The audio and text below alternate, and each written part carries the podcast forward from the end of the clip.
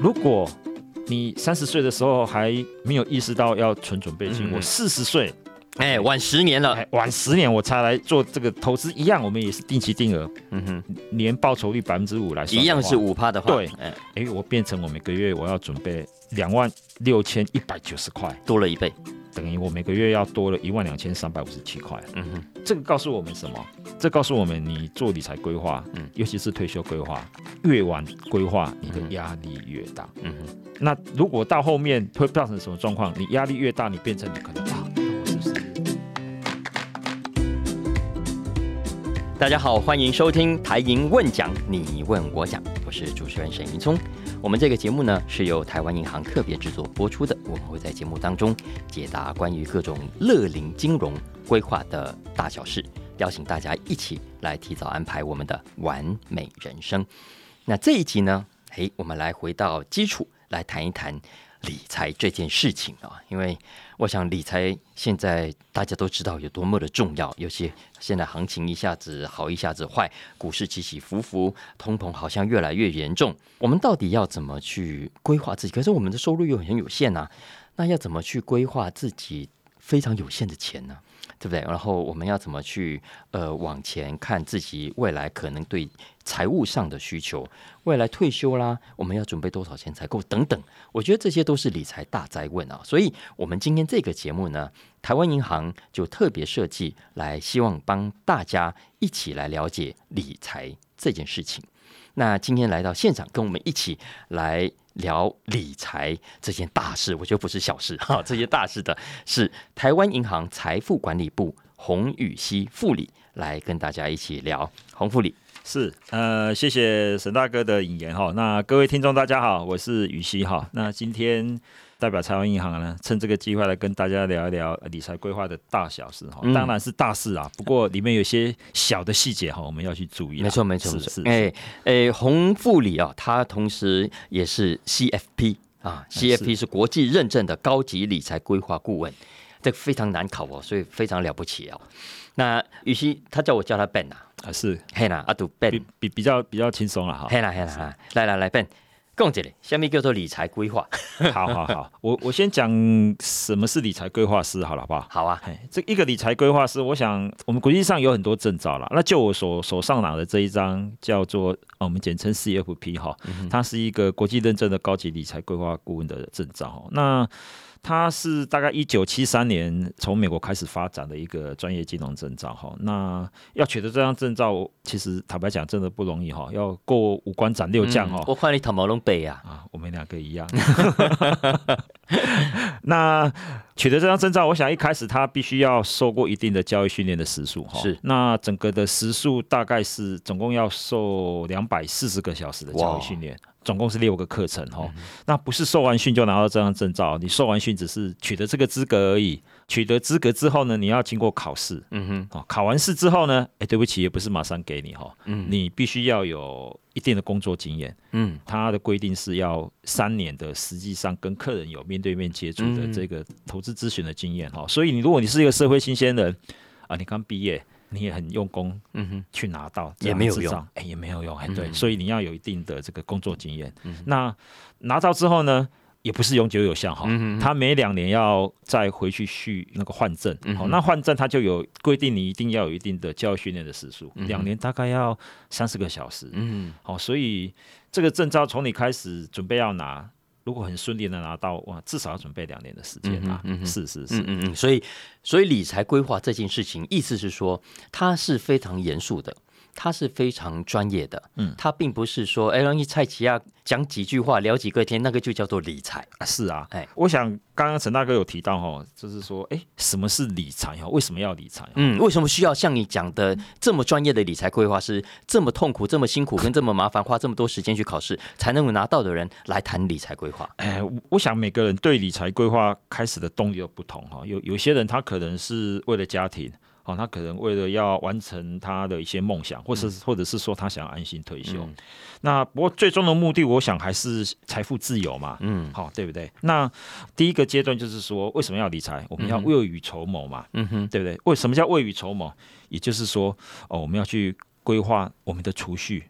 为什么要规划？我们要去平衡现在跟未来的需求，对不对？那在这一个未雨绸缪的这一个阶段呢，我们呃简称为呃累积期好了。这个累积期的期间，我们要注意什么？要让你的收入大于你的支出，你要把钱存下来。嗯好，这是一个呃未雨绸缪的一个概念。那第二个就是你把钱存下来之后，你就能干什么？实现梦想嘛，对不对？那你的这个累积的财富，在这个实现梦想的阶段，你还要做一件事，把你的这个财富的资产配置给做好。嗯哼。要配好你的现金流，嗯，那你才能够啊源源不绝的啊有金钱可以使用。我我想这个是两个最主要的一个阶段。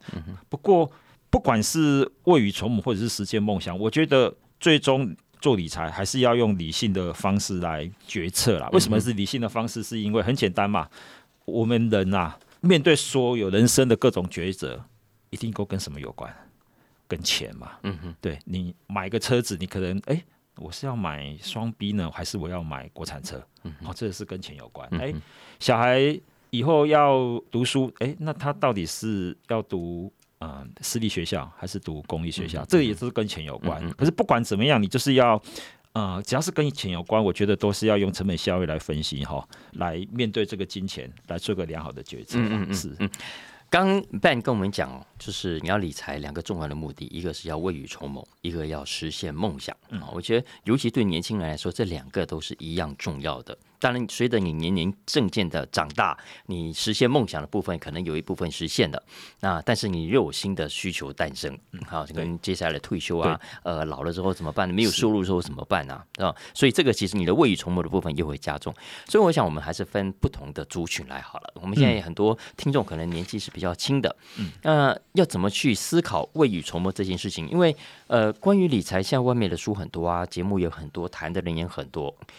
但你会跟大家一个简单的概念，就是作为年轻人，在理财这件事情，他应该花多少力气来做好哪一些基本的动作？OK，理财真的是一个严肃的问题哈。呃，年轻人开始你要做基础的一个理财的话，我我我想你可能要先设定好整个理财的目标啦。嗯哼，理财的目标，设定目标。对，那设定目标一定人生不同阶段有不同目标嘛。那最简单的就是你一定是会去设购物啊。子女教育金啊，还有现在大家最行的退休金的这个这个这个这个规划嘛，对不对？好，那确定了你的目标之后呢，哦，你才有办法去规划你后面要怎么做。哦，这是一个最基础的。那不过我先。建议一下，如果你在设定目标的话，一个很重要一点就是说，你设定目标一定要明确。嗯哼，好，你一定要明确。为什么？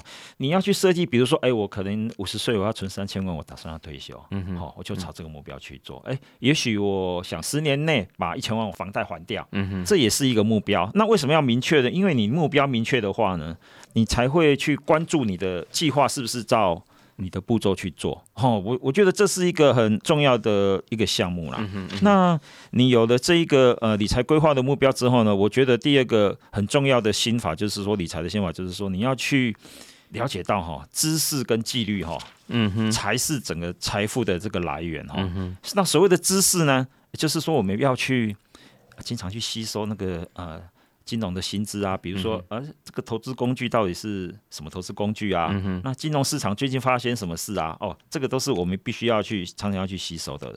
那纪律的部分为什么一定要去注意？是因为你有了金融的知识之后呢，你在纪律上我们可以分成两种然后。一个是在收支面，你一定要有纪律。嗯，好，你收支面你要有纪律，你才能够了解说，哎，自己能够花多少钱嘛？嗯哼，好，那才有办法去确保你的整个的呃收入。啊，每个月的收入是正数哈。那另外就是在交易面，你也要有纪律哈。很简单，你如果说你在交易面没有纪律的话，比如说你啊是一个很频繁的在交易，要寻找一个对的一个进场的时间点，进场或退场哦，那你这样子你可能怎么讲，很容易就。很容易就被市场打败，嗯哼，好，因为我们不是神嘛，你说巴菲特那也不一定每次都准嘛，对不对？好，所以你要有一定的这一个纪律，那你有了纪律之后呢，你就确定的去执行你的整个的这个投资理财的计划，还有去执行你的政策这样子哈。那我想最后就是说提醒呃年轻的朋友哈，记得哈，时间跟耐心哈是投资最好的朋友哈。爱因斯坦讲过哈，世界上最强大的力量是什么？啊，复利嘛哈，复利这个应该大家都听过哈。我想。举个例子，好的，像现在今年的市场波动那么大，跌那么多，就定期定额的投资人来讲好了，如果你有个定期定额的投资计划，可能很多人呐，没有办法熬过这个市场的煎熬，他可能没有继续的持续的执行他定期定额扣款的计划，嗯哼，甚至于有一些人他是直接就赔钱出场了。嗯哼，那我觉得要去了解到说时间跟耐性，它才会带来呃复利的一个很强大的效果哈。那这是一个投资理财很重要的一个一个观念。嗯，没错没错，谢谢 Ben。刚呃讲了三个重要的点，我都真的觉得。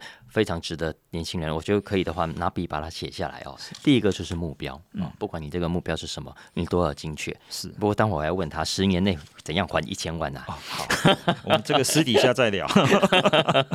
再来第二个是知识跟纪律啊，尤其是纪律。纪律呢，Ben 就提醒大家分两个部分，一个是收支，也就是说你平常真的要量入为出，而且是长期维持这样的纪律，你才有可能存到钱。再来是交易面的纪律。你千万不要傻乎乎的，很多人叫你买你就跟着买，人家叫你卖就跟着卖。你还是要有自己的设定好那停损停利的目标，执行好你自己的交易面的纪律。再来第三个就是时间跟耐心了，而我觉得这是很多年轻人最没有办法理解的一件事情，因为毕竟年纪轻，我觉得是很难去想象未来的。为什么？因为你看嘛，我们现在。低薪时代嘛，但薪水就是这样。往前看，你好像也不知道自己可以加薪幅度加到多少。所以呢，很多人就想说，那我要赶快到股市里面，赶快到 ETF 里面去发快速财。我必须呃用这些额外来的理财跟投资的收入来填补我薪资上的不足，所以我才有可能去达到我要的理财目标。所以也因为这样。台积电六百可不可以买啊？台积电四百要不要逃？所以就会有有这些烦恼啊。所以，所以我觉得对于很多人来说，最大的问题就是在这里，就是有了目标，但是需要时间跟耐性，可是不是每个人都有这个是耐性的。对，这个哈，这个就是。有点违反人性啊，好，对，违反人性哈。那我们在纪律本来就是违反人性，对对对。所以，可是有时候哈，你就是要违反人性，你才会赚得到钱哦。嗯，好像现在的市场，你就是哎，是不是要开始建议，是不是可以可以开始慢慢来定期定额来来？我们也不晓得底部在哪里。金城武讲是吧？世界越快，心越慢，心越慢。对对对对对，要有耐心。那我们刚刚讲了年轻人哈，我们接下来来讲一下。关于退休规划这件事情，嗯，因为现在现在很多人都想说，哇，真的工作太累了，太烦了，我不想再看老板脸色。我们什么方法可以早一点达到财富自由，早一点呢可以过悠游自在的退休的生活？是，你怎么去看退休理财这件事情？好，呃，退休理财是一个很严肃的问题哈，尤其是我们现在面对的是少子化的时代哈。我我想退休，大家可能都有风险意识，未来可能都要靠自己了哈。以前说退休规划就是多生几个，哎，是是是，多生几个会，现在也是会有点问题。好，那我想我们来聊聊这个退休规划哈。我我想你如果打算要做退休规划，有有几件事情你要你要来做哦。第一个就是说你要去做你的退休需求的分析。嗯哼，好，这个很重要。为什么要做退休需求分析？哎，我要知道我退休后大概需要多少钱。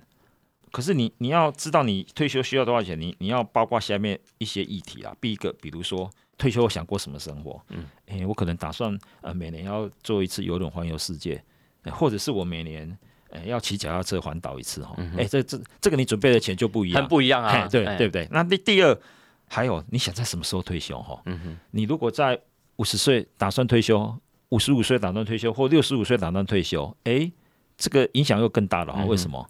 余命嘛。假设你到九十岁才去见上帝，那你越早退休，你要准备越多钱嘛。而且现在很多时候，上帝不太想太早见你。哎，对，现在有时候想去见上帝还很难。是是是。嗯，好，那再来就是说，你还是要规划你退休之后你想要住什么地方，也是个关键。哦，现在也许我住在自己的家里，也许可以省一点。嗯哼。可是也许我的想法是不要哎，我我打算跟我的好朋友一起去住长青村。嗯，哎，你准备的钱费用就要更高。对。所以，第一个你要做退休需求分析，才知道你需要多少钱。嗯哼。那接下来呢？知道多少钱之后呢？你就有办法去算出你的缺口。嗯哼。哦，比如我我现在有多少存款？那我到未来可能有缺个一千万的缺口，那我们就必须怎么样？我就会去执行一些退休的，又是一千万。我觉得你的标准都是一千万，一千万好像不是很多。上次 会计师讲，好像都都是算啊百亿的 啊。我有听，我有听哈，那个数学还算错。好好好，没有没有没事没事。那我想你知道缺口之后呢，你就有办法去评估说，哎，我要用什么方式来解决我的缺口？嗯，哦，也许配合我的投资的这个风险属性啊，我来选择一些适合的工具，嗯哼，哦，选择一些适合的市场。好，那定期来追踪我的投投资组合的计划。哈，那我想用个实际的例子来建议好了啦，比如说现在我是三十岁好了啦。那我希望六十五岁退休，我希望每个月呢，退休后我每个月有啊五万块的这个生活费。嗯哼。那我打算啊活到九十岁好了。嗯哼。那我总共怎么样算？用最简单的数学来算好了，我们不要算什么折现什么的啦。嗯哼。呃，余命有二十五年，那我一年要六十万的的这个费用嘛，对不对？嗯那我总共要准备多少？我退休的时候准备一千五百万。嗯哼。好，一千五百万。好哦，一千五百万，假设假设现在我都没有存款好了，我现在开始我要做投资理财，我三十岁的时候，好，我打算用定期定额来做好了，好，若以整个平均的年报酬率百分之五来计算的话，每个月需要多少钱来定期定额投资？我每个月必须要投一万三千八百三十三块，好，就是三十岁开始来投，嗯如果你三十岁的时候还没有意识到要存准备金，我四十岁。哎，晚十年了，晚十年我才来做这个投资，一样，我们也是定期定额，嗯哼，年报酬率百分之五来算，一样是五趴的话，对，哎，我变成我每个月我要准备两万六千一百九十块，多了一倍，等于我每个月要多了一万两千三百五十七块，嗯哼，这个告诉我们什么？这告诉我们，你做理财规划，嗯，尤其是退休规划，越晚规划，你的压力越大，嗯哼。那如果到后面会造成什么状况？你压力越大，你变成你可能啊，那我是不是呃，游轮就改成三年做一次？我要变成要减少我的需求。嗯哼，好，所以这整个的这一个规划一定要越早越好。嗯嗯，那我来聊一下我们呃累积期，也就是退休前整个财务规划一些重要的原则哈。也就是说，我们可能常常会犯的一些错误。嗯，呃，我们要去避免一件事哦，就是你在累积期的时候投资的运用。过于保守，嗯哼，哦，比如说我所有的这一个投资，我全部用定存来投好了，哎，这个会发生什么事？你的钱会被通膨吃掉？嗯哼，哦，现在通膨有比利率高哈。第二个就是说，在退休前，我们可能要积极的利用比较稍微高点的投报率，还有去利用这个累积这个复利的效果，我们来累积我们的财富哈。那而且要尽早，是越越早越好。但是我跟各位报告一下，如果你到越接近退休的时候，你可能就整个策略要改变，你要变成比较保守的这一个策略哈。也就是说，你的整个的这个投资可能要去考虑到你未来退休的需求，你是不是要改成哎有现金流的这一个呃金融商品，哦来维持你以后退休之后啊每个月的这个支出的需求。嗯哼，OK。这历史理工好，呃，常犯了两个错误，一个叫累积期过于保守，对，然后呢，到了退休前又过于激进，呃，对，对吧？对对，所以应该累积期的时候稍微积极一点，对对对，啊，然后越接近退休期，其实你反而要越越越保守，越谨慎，对，所以这就是我们讲的常常股债比，在人生的不同的阶段，其实要有不同的分配比率，对，呃，我我举个例子好的，以前我当。理财的时候，我帮客人有一个阿伯来跟我理财，那个阿伯已经退休了，嗯，然后他呢来找我，想说，哦，你已经退休了，那我帮你弄一些债券型的商品哦，那你每个月有现金流。可是阿伯就突然主动提提出说，哎，可是现在那个日本股市，日本股市那时候很疯狂，你知道吗？他说，哎，我也想买一点日本的这个基金。我说，哦，好啊，可是不要买太多，我就帮他配，嗯哼。二八啊，百分之二十在日本股票基金，百分之八十投债券型的东西。过了三个月，阿贝拿对账单来找我。嗯哼，哎，红香里那个日本基金哈，投那么少，可是获获利比债券多呢。哎，我是不是把我的那个房子拿来抵押？我们来买日本基金。哈，我听的都差点疯掉。这个犯了一个很大的错误哈。轻忽了整个金融商品背后的风险，嗯，好，尤其是你已经退休了，你不能用融资啊，不能用融资来做投资，这样子很很容易会出很大的状况。哎，可是傅理，我们实际上的社会上看到的就是这个现象，所以会搅动市场的都是阿北，都是大妈，越是大妈对哈，逛一个菜市场可以买两栋房子回来。啊，是啊。然后到后面就开始汇钱要开始去去标会了。我觉得妇女刚才提到这个是是很重要的啊。我觉得在听节目的呃，如果是长辈，当然要特别提醒大家，其实你在退休期间，你的理财策略、你的投资策略是要特别的谨慎跟保守的，因为这是你好不容易存到的一笔钱，你其实不能拿来轻易的冒险。不管是别人或者市场上，或者是媒体上，或者是名嘴告诉你啊，这个报酬率多好多好赚，都要知道这个好赚的背后是有高度风险。伴随的，是的，没错。而且我常常听人家讲说，哎，我们投资者要讲资产配置，嗯，好，讲资产配置哈。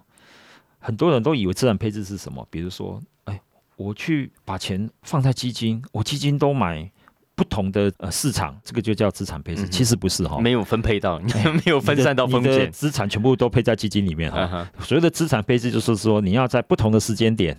不同的金额哈，放在不同的这一个金融商品里面，不动产也是嘛，啊，定存也是嘛，哦，这个在黄金也黄金也是，对你你这样子才是整个资产配置才是正确的，嗯，哎，对，这个也是提醒一下大家。所以这个是台银推的这个信托的专户的计划，我觉得对有些人来说就就特别的重要，因为尤其是那种自制力不够、把持能力不够的话，其实我觉得如果把钱可以放到某一个信托账户，那某种程度也是比较安心的。是，呃，我觉得，呃，信托二点零在政府推推展之后，哈，他就是希望，因为因应高龄化，他希望，呃，把这个信托从以前原本他大家听到信托都只是知道哦，利用信托去投基金嘛，哈，那现在就是变成说，呃，为了乐龄族哦，他利用这个安养信托的部分呢，可以去做好你想要的安排，嗯哼，好，帮你做一些想要的的照顾。我觉得这是个很好的一个规划，尤其是。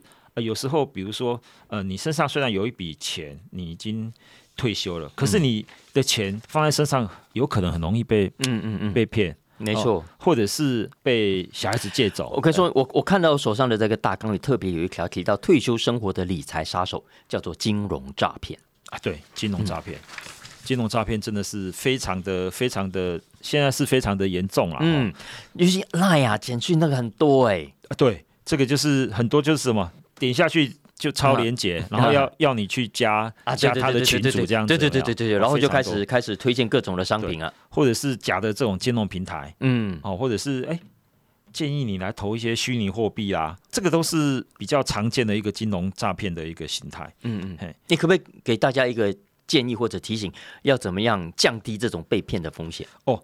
呃，我我先讲一下好了，就我们台银来讲好了，我们台银基本上对防止诈骗，如果你到我们银行里面，我们有两两道机制啦，哈。第一个机制就是说，我们会有一个防诈骗的一个关怀机制。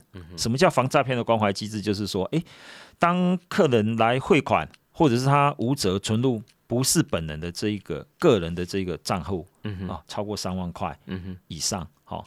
或者是哎，这个客人来办理一些外汇汇出的一个案件呐，可是这个人已经很久没有跟我们往来，他怎么突然间跑来这个汇款？哎，这个部分的话，我们都会视他的状况来做一些关怀的提问，是不是有些什么问题？那另外，我们针对这个六十五岁以上的这个长者，哦，他要是临柜来提领现金啦，哦，或者是来约定网银的账号，哦，我们也会主动去提问，为什么？他可能约定网银的账号是不是设定到诈骗集团的账号里面？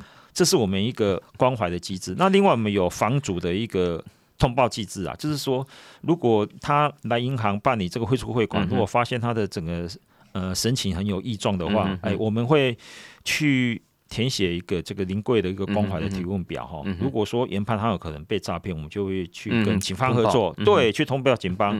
哎，这个这个这个的话是呃我们在银行常见的一个。一个机制，我一天在一个一个门市也也有遇到，就是行员很热心的提醒一个阿北，哎，你这个有没有什么呃，是你的朋友吗？你为什么会这么带偏？阿北盖避免呢？哎，对，很多，所以所以其实也是提醒一下听众朋友，就是说呃，行员有时候如果这样提问。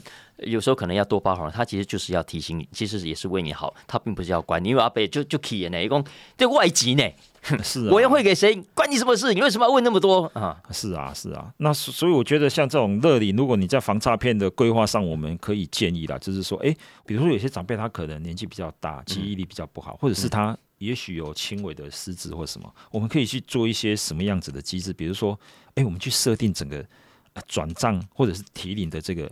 金额的上限。嗯哼嗯哼，哦，你去设定这个上限，你可以降低哦被诈骗的损失的这。个上限包括临柜的上限嘛？对，嗯哼。哎，包括临柜的上限嗯那个都所以，所以台湾银行我们是可以先讲好这个提款的上限。对 OK，对对。那另外就是说，哎，我们可以去设定一些电话拒接的 App。设计在这个长者的这个手机里面哦嗯，那阻绝掉这个诈骗集团的这个接触的机会。嗯好，那再来就是说，如果说呃长者真的是比较失智的话，我们要去做一些可能辅助或宣监护宣告的一个一个宣告哈，嗯来保障借由法律哦，我们来保障他整个的这个财务的安全哈。嗯那就最后就是说，刚刚有讲的嘛，我们做个安养信托。嗯哼哦，透过安养信托，比如说你的退休金啊，呃可以放在安养信托里面啊，依照你的需求，嗯来规划。那、也许想照顾你自己，或者是你想照顾的家人，嗯哦，这这四个方法是可以防止一些诈骗。嗯，我我觉得设定那个提款上限这这个方法还不错哎，就算不是为了防诈骗，也是防自己意志力不足，啊是，